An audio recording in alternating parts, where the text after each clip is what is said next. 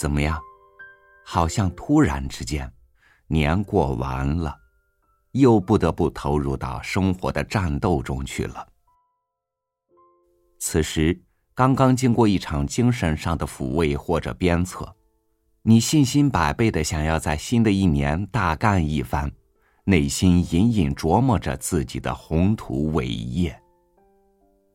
但你自己也知道，像去年一样。这样的激情能保持多久呢？与您分享罗永浩的文章：怕吃苦，吃一辈子苦。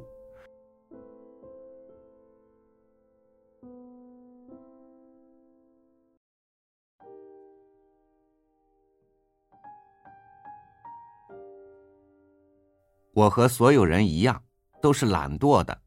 容易放弃的，坚持不下去的，没有毅力的，所有人都这样，你不必自卑，因为我们从基因上就是被设计成这样的，你不用为此感到难过，我们都是受这个控制的。我相信你们也有过这样的经历，年轻的时候可能听过一场令人热血沸腾的人生励志讲座，讲完了之后睡不着觉，连夜决定背单词。掏出一本朗文词典或者韦氏词典，连夜就开始背，眼睛发亮，瞪得像铜铃一样。同宿舍的叫你打麻将，你就用鄙视的眼神看他们一眼，说：“庸俗。”继续背单词。晚上只睡三个小时，第二天特别亢奋，呼呼有生气的那种。这种美好的进步的状态，能维持多久呢？一般就是两三天。到了第三天，你一看这个词典，心里就呻吟一声，心想：怎么又是你？有一句话叫“三分钟热度”，说的就是这种情况。其实所有人就是这样的。如果我们想获得持续的人生进步，保持这种美好的亢奋的状态，最好是每三天听一场热血沸腾的人生励志讲座。但是你想想，怎么可能有这样的条件呢？因此，退而求其次，可能实现类似效果的，就是看一些所谓的励志的成功学书籍。我小的时候，这类图书还是非常多的。我很瞧不上成功学的书，就是什么卡耐基呀，谁动了我的奶酪啊，什么高效能人士的几个臭毛病啊，最伟大的推销员之类的。就是这些书，我从小就不怎么看这些东西，因为我知道这些东西是没有思想、没有内容、没有营养的。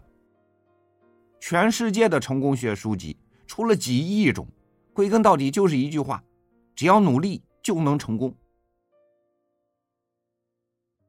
我平时虽然不看这些书，但你要明白一点，当你定下一个艰巨的阶段性计划的时候。有这么几本书放在床边，绝对是最好的精神鸦片。你什么时候坚持不下去了，随手拿起来一翻，就像给你打了一针兴奋剂，又能坚持三天。我当时去海淀图书城的旧书集区买最便宜的那种破书。在中国书店里有两种旧书，一种是两毛钱一本收进来，三毛钱一本卖给你；还有一种是论斤卖的。我在那里精挑细选，一共去了三次，买了一堆回来，堆在门口作为战备粮，然后就开始了艰苦的复习工作。跟我想的差不多，就第一次表现的还可以，坚持了四天，再往后全都是三天一放弃。第一次坚持四天的原因只不过是天气不好，天天下雨，于是我就关起门来学习，反正下雨也不想出去。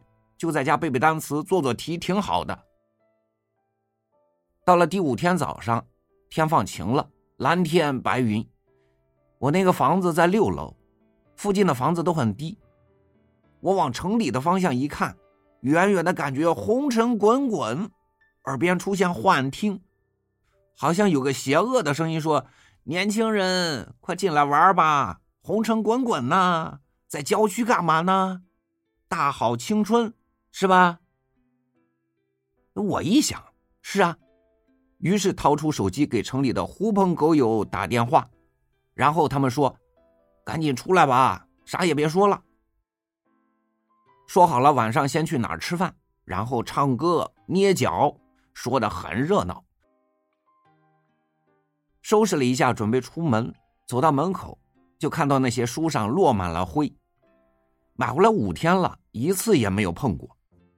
于是想应该给他们一次机会，然后随便拿起一本书，翻了不到三页，就有一句话像雷电一样击中我，就是李敖年轻时候讲过的一句话：“不怕苦，吃苦半辈子；怕吃苦，吃苦一辈子。”当时看到那句话，心想说的多好啊！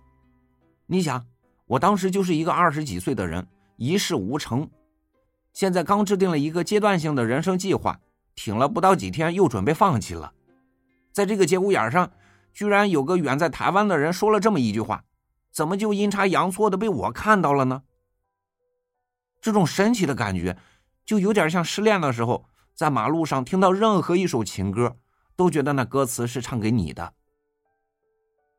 我当时羞愧不已，嚎啕大哭，跪在地上又撞墙又打滚抽搐，什么眼泪冷汗全出来了，然后冲进浴室冲了一个冷水澡，然后抽了自己十几个耳光，回到电脑边冷静下来，先背单词，然后做题，做题做恶心了背单词，背单词背恶心了做题，这样轻轻松松又挺过了一天。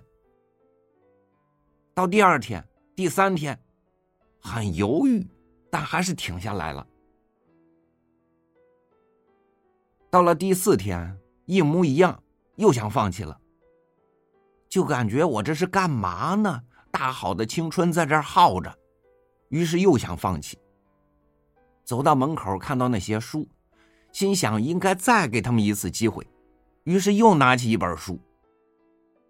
注意。这时候有个技术性的问题，如果你再拿上次那本书翻到那句话“不怕苦，吃苦半辈子；怕吃苦，吃苦一辈子”，管不管用？肯定不管用。没准你一看心里就直骂娘，心说就是上了你这句话的当，老子才多受了三天罪，要不然老子早就滚滚红尘去了。所以，历史的经验教训告诉我们，绝对不能再碰那本书。我当时为什么要买一堆呢？就是因为这个，不然一本书就不够了吗？拿起另外一本，随便一翻，翻了不到三页，又一句警示之言，说：“失败只有一种，那就是半途而废。”我心想：“哇，说的多好啊！”然后嚎啕大哭，满地打滚，又不行了，冲到卫生间洗个冷水澡。这次很极端的是，甚至把光鲜一点的衣服都剪掉了，就只剩些秋衣秋裤，不能出去见人了。平均每三天放弃一次，绝不夸张。中间有一两次，狐朋狗友实在不忍心了，杀到郊区把我拎出去滚滚红尘了一把。但基本上靠着那堆书，我坚持到了最后。实际上，等到离开那个房子的时候。那堆书就只剩两三本没碰过，其他的都看了。也就是说，量的掌握很关键。如果你差那么两三本，可能就前功尽弃了。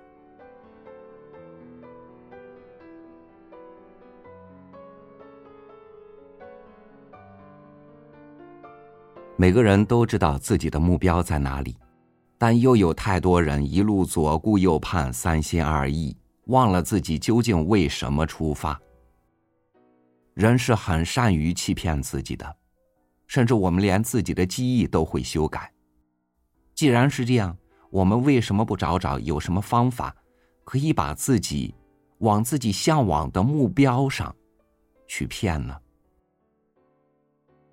感谢您收听我的分享，我是朝宇，每天和你一起读书，明天见。